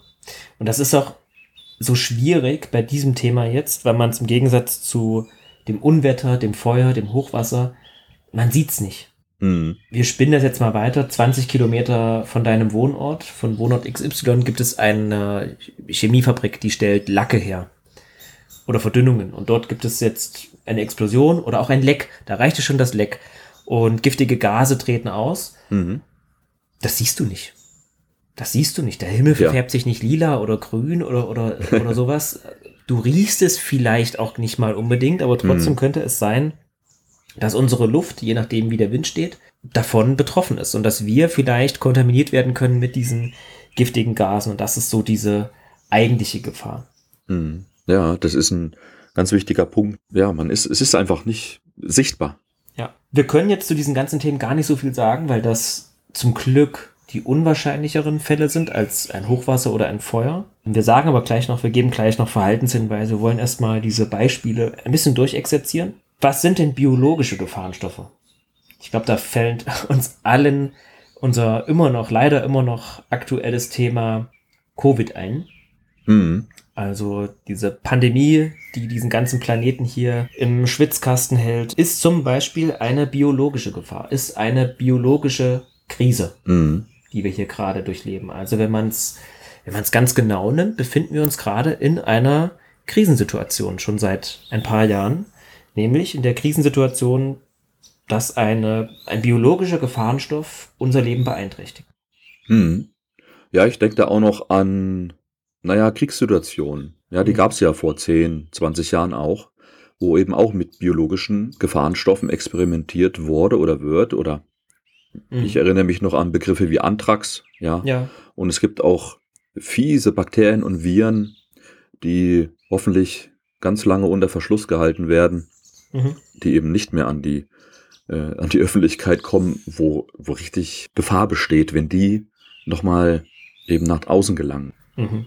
Ja, wir wollen nicht in den Bereich von Verschwörungstheorien abdriften, aber es ist einfach nachgewiesen, beziehungsweise das ist auch öffentlich so, das kann man nachlesen, dass sehr, sehr viele Länder tatsächlich Labore betreiben, in denen man mit Viren, Bakterien experimentiert, sie erforscht, mhm. schaut, wie sind ihre Lebensverhältnisse, unter welchen Bedingungen.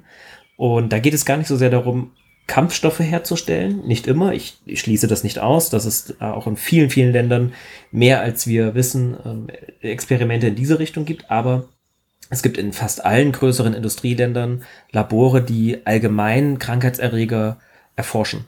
Ja große Virenzentren und so weiter. Ja, da einfach im Hinterkopf behalten, sowas gibt es, solche Zentren gibt es. Und jetzt mal Arbeitsauftrag an unsere Zuhörer. Neben der Hochwassermarke, die ihr mal checken sollt in eurer Umgebung, schaut doch mal, googelt doch mal, wie weit weg ihr von so einem großen Virenzentrum wohnt. Mhm.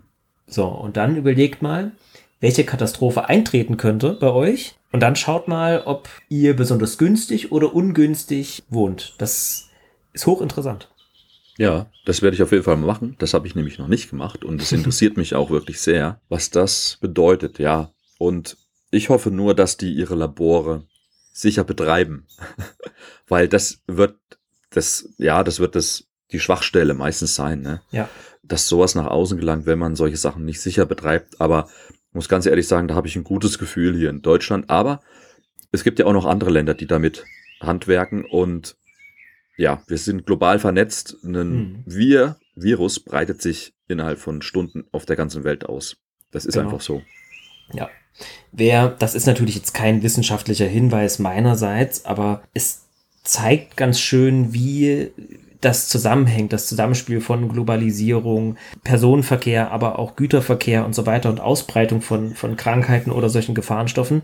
Wenn es unter euch jemanden gibt, der das ein oder andere kurzweilige Computerspiel zu schätzen weiß, da gibt es ein ganz unterhaltsames, das nennt sich, mein schlechtes Englisch ist jetzt bitte zu verzeihen, ein Spiel, das nennt sich Plague Inc. oder Plug Inc. Ich weiß gar nicht genau, wie man das ausspricht, also Plage Inc. Und da geht es darum, dass man selber einen Virus, ein Bakterium, man kann das Spiel auch Protozoen züchtet und eben dann schaut, wie kann sich das weltweit vermehren. Das ist ein ziemlich makaberes Spiel. Das war ja. auch im Rahmen der Covid-Krise nicht ganz unumstritten. es ist nicht ab 18, es ist nicht verboten, ihr könnt es frei beziehen auf Spiele, Clients, Steam und GOG mhm. oder andere. Aber das ist ein tolles Beispiel, wie so etwas funktioniert. Also ich mache jetzt hier keine Werbung, wir bekommen auch kein Geld dafür, aber ja. es soll nur veranschaulichen, wie schnell sowas geht und dass es dafür nicht also, dass gerade in unserem Zeitalter China, wo nun mal nachgewiesenermaßen dieses Covid-Virus ausgebrochen ist, ist plötzlich nicht mehr weit weg. Ja. Also dieser Ausbruchsherd, der kann auf der anderen Seite des Planeten liegen und er kann trotzdem näher sein als vielleicht das Nachbarland. Hm. Und das ist eigentlich die große Gefahr daran. Ja, ich denke, worauf du hinaus willst bei dem Spiel, das ist ja eine Simulation. Ja. Und man das ist einfach greifbarer dann mal, wie sowas passiert. Genau, wenn man sich das anschaulich macht. Es gibt, glaube ich, auch eine Animation vom John Hopkins Institut auf dieses Beispiel Covid. Mhm. Und da gab es ein, eine, eine Art Zeitstrahl, den man da abspielen konnte, wo die nachgewiesenen Covid-Fälle aufgetreten mhm. sind. Und dann war das auch auf so einer Weltkarte überall rote Pünktchen, wo es zu Ausbrüchen kam. Und dann hat man auch gesehen, wie sich langsam diese Weltkarte ja. verfärbt hat und wo wie die Ausbrüche stattgefunden haben. Wie können wir uns denn davor schützen? Jetzt ganz rudimentär einfach. Ja, wenn ja. ich jetzt sage, irgendwie Bakterien sind in der Luft, ähm, irgendwelche Pilze, Toxine. Wie kommt es denn in unseren Körper überhaupt? Genau. Also die Infektionswege sind natürlich in der aller Regel durch Aerosole, die in der Luft sind oder Gase, die in der Luft sind oder eben auch durch kontaminierte Stoffe, die auf uns herabregnen. Das ist zum Beispiel auch im Falle ähm, der radioaktiven Stoffe, der atomaren Stoffe beispielsweise Fukushima der Fall gewesen. Da sind ja die wenigsten Menschen durch diese, oder auch in Tschernobyl, sind die wenigsten Menschen ja durch die direkte Explosion, durch diese direkte Kernschmelze ums Leben gekommen, sondern die meisten Menschen haben davon ja bleibende Schäden hinterlassen, weil sie danach Kontakt mit mhm. diesem Fallout hatten oder eben mit diesem radioaktiv verstrahlten Wasser oder auch Niederschlägen, die danach runterkamen. Ja. Wie können wir uns deshalb davor schützen? Also die Gefahrenstoffe befinden sich meistens in Luft oder Wasser und dementsprechend ist es gut, wenn man keinen direkten Kontakt zwischen sich und dieser Luft oder zwischen sich und dem Wasser herstellt. Ja. Deswegen also, ja. zu Hause bleiben. Zu Hause bleiben. Oder eben die, da die Schleimhäute schützen, ne? Atemwege. Genau. Augen oder auch Wunden auf der Haut. Dadurch ja. dringen die Sachen auch ein. Ja. Ja, genau. und in die Krisen Notfallliste gehört für mich halt auch eine Artenschutzmaske rein. Ja. Und ja, da gibt's ja auch, ah, ist ein Riesenthema, ne? Gasmasken und was für Filter man benutzt und so weiter. Mhm. Ja. Wer sich da mehr interessiert, liest sich da am besten ein und hat aber idealerweise mehrere Artenschutzmasken auch in seinem Repertoire. Genau. Ja, ansonsten sind ein, in diesem Krisenszenario so ein bisschen die Hände gebunden, weil das sehr gewaltige Krisen sind. Aber was man noch als Hinweis geben kann, ist natürlich Information, Information. Also sich A des Themas bewusst sein und B natürlich auch ähm, die aktuelle Gefahrensituation immer wieder checken in Krisen-Apps, durch Nachrichten und so weiter. Ansonsten ist noch zu empfehlen, wenn man als ganz akut eine Meldung kommt, hier im nahegelegen, in der nahegelegenen Chemiefabrik gab es eine große Explosion, ähm, alle Menschen sind aufgefordert, öffentliche Räume beziehungsweise die Straßen zu verlassen, irgendwo dringend Schutz zu suchen, mhm. dann gerne mal überwinden und auch dem Passanten, der vielleicht vor dem eigenen Haus langläuft und irgendwo Schutz sucht, aber vielleicht keinen findet, kann man auch mal kurz reinholen und sagen, hier kommen Sie mit rein, wird schon gleich wieder vorbeigehen. Da einfach auch versuchen, so ein bisschen Nächstenliebe walten zu lassen und ähm, Ja. Auch so ein bisschen auf seine Mitmenschen zu gucken. Natürlich auch Haustiere hineinholen, Kinder vom Spielen nach Hause holen. Sofern natürlich jetzt der Spielplatz oder auch die Schule nicht 20 Kilometer entfernt sind, dann doch lieber darauf verzichten, in der Schule anrufen, die informieren, ja. dass sie die Kinder drinnen lassen sollen. Ja, es ist total wichtig, dass du wahrnimmst, was da gerade passiert ist, wenn du vielleicht gerade deinen Mittag kochst mhm. und Radio hörst, dass du dann natürlich deine Hausbewohner warnst, ja? ja. Oder die Leute von der Straße holst und sagst, hey, kam gerade eine krasse Durchsage im Radio, sie sollen alle sich von der Straße entfernen, kommen sie sofort ins Haus rein. Ja. Mhm. Na klar, würde ich sofort machen. Ja. Ja, ansonsten Fenster, Türen abdichten. Genau. Mit ja. nassen Handtüchern darunter klemmen. Auch an modernen Fenstern, die haben meistens so Belüftungsschlitze unten drunter, Isoband drüber kleben für den Zeitraum, keine Ventilatoren oder Klimaanlagen laufen lassen. Deshalb auch immer einen guten Notvorrat Panzertape zu Hause haben. Ne? Richtig, genau. ja. Gut, was können wir noch machen? Im, Im Haus, wenn wir jetzt noch im Haus sind und wir haben mhm. zum Beispiel alles abgedichtet, ja, wir haben Rollläden, wir haben die Fenster abgedichtet, sollten wir natürlich gucken, dass wir wenig Sauerstoff verbrauchen. Ja, ja. zum Beispiel nicht unbedingt jetzt gleich äh, mit, mit der offenen Gasflamme kochen, ja, und sich ein paar Nudeln machen. Ja. Oder Kerzen auch auslassen, ja und am besten einen Raum aufsuchen, wo wir ja so wenig Fenster wie möglich haben. Ja, mhm. zum Beispiel, ja, da auch den Kellerraum aufsuchen, ja, der am besten keine Fenster hat dann oder auch einen Raum aufsuchen, der wenig Fenster hat. Mhm, genau.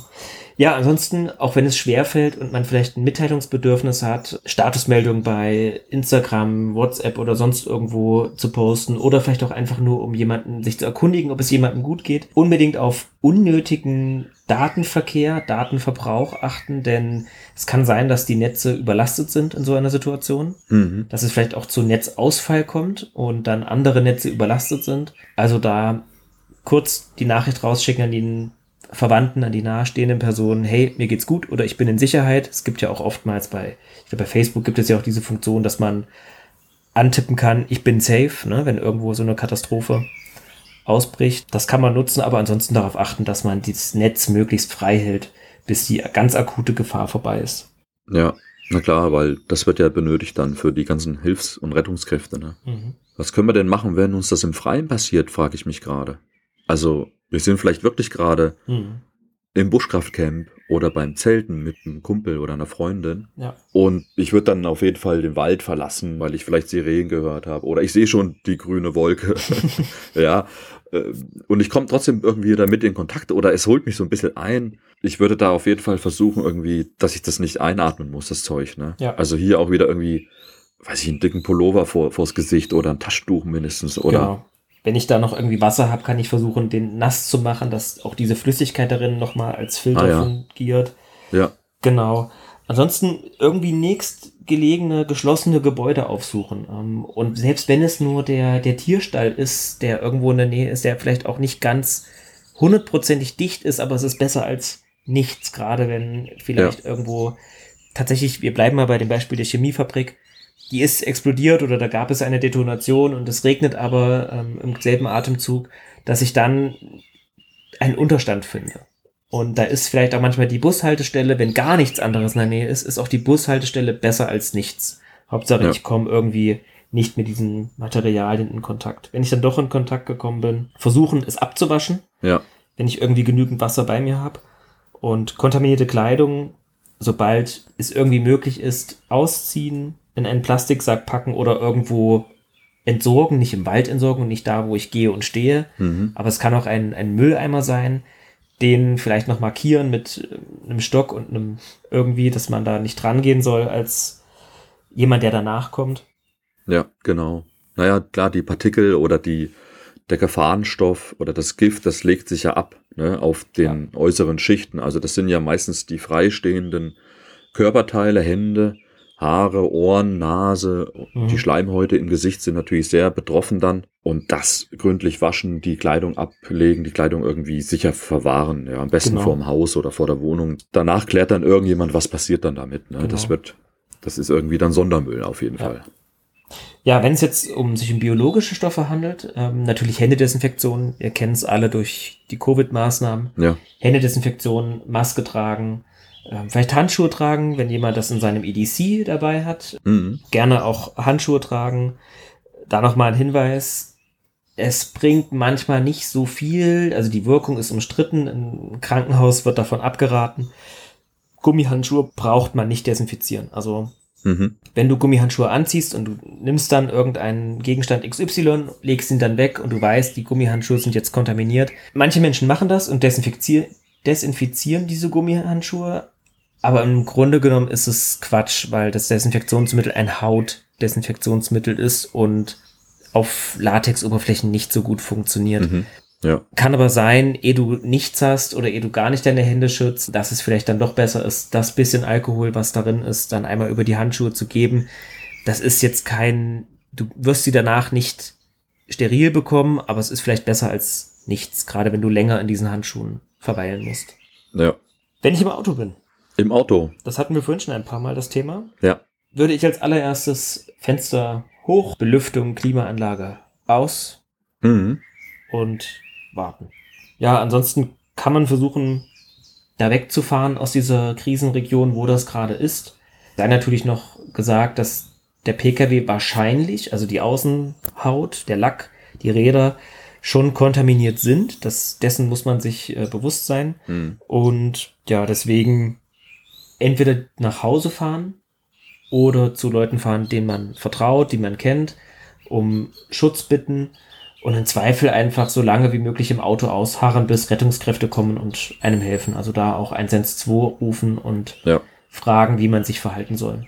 Ja, das stelle mir das gar nicht so leicht vor, wenn man im Auto ist und dann passiert so ein Unfall in der Fabrik und ja, wo fahre ich denn hin? Wo ist es denn nicht?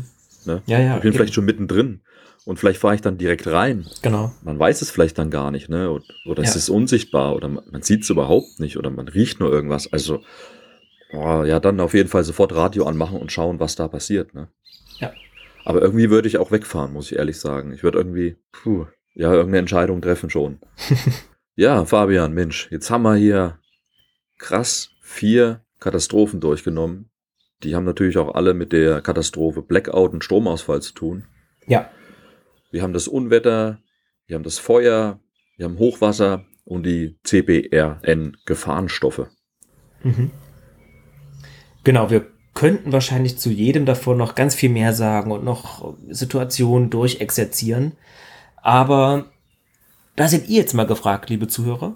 Ihr Einwände? Gibt es etwas, wo ihr uns vehement widersprechen würdet? Oder habt ihr vielleicht selbst schon mal Erfahrungen gemacht mit der ein oder anderen Katastrophe? Was waren dabei eure Eindrücke? Was hat euch gut geholfen? Was hat euch überhaupt nicht geholfen vielleicht? Und was wir uns hier, was wir hier verbreitet haben, ähm, das würde uns mal interessieren. Also wer irgendwie schon mal von Hochwasser betroffen war oder Sturmschäden hatte oder bei wem hat es schon mal gebrannt vielleicht, Mhm. Gerne mal in die Kommentare damit oder natürlich auch die üblichen Kanäle.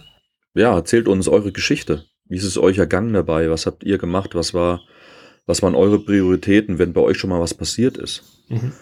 Äh, ihr findet den Podcast ja auf survival-kompass.de und dort könnt ihr unter dem Podcast kommentieren, was das Zeug hält. Mhm. Und wir antworten auch. Und wir freuen uns über jeden Kommentar. So ist es. Und ansonsten dürft ihr uns natürlich auch bei Instagram folgen. Äh, Martin und mich findet ihr dort auch. Und da könnt ihr uns natürlich auch anschreiben und eure Erfahrungen mit uns teilen. Martin und ich tauschen uns dann auch aus, sodass der andere dann auch was davon hat.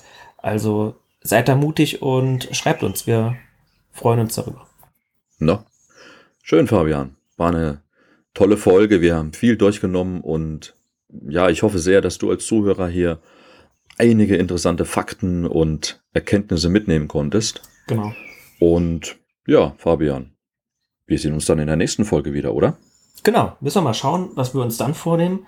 Aber ich denke, die Krisen können wir erstmal hinter uns lassen. Ja, das denke ich mal ein gutes Fundament, was wir hier geschaffen haben.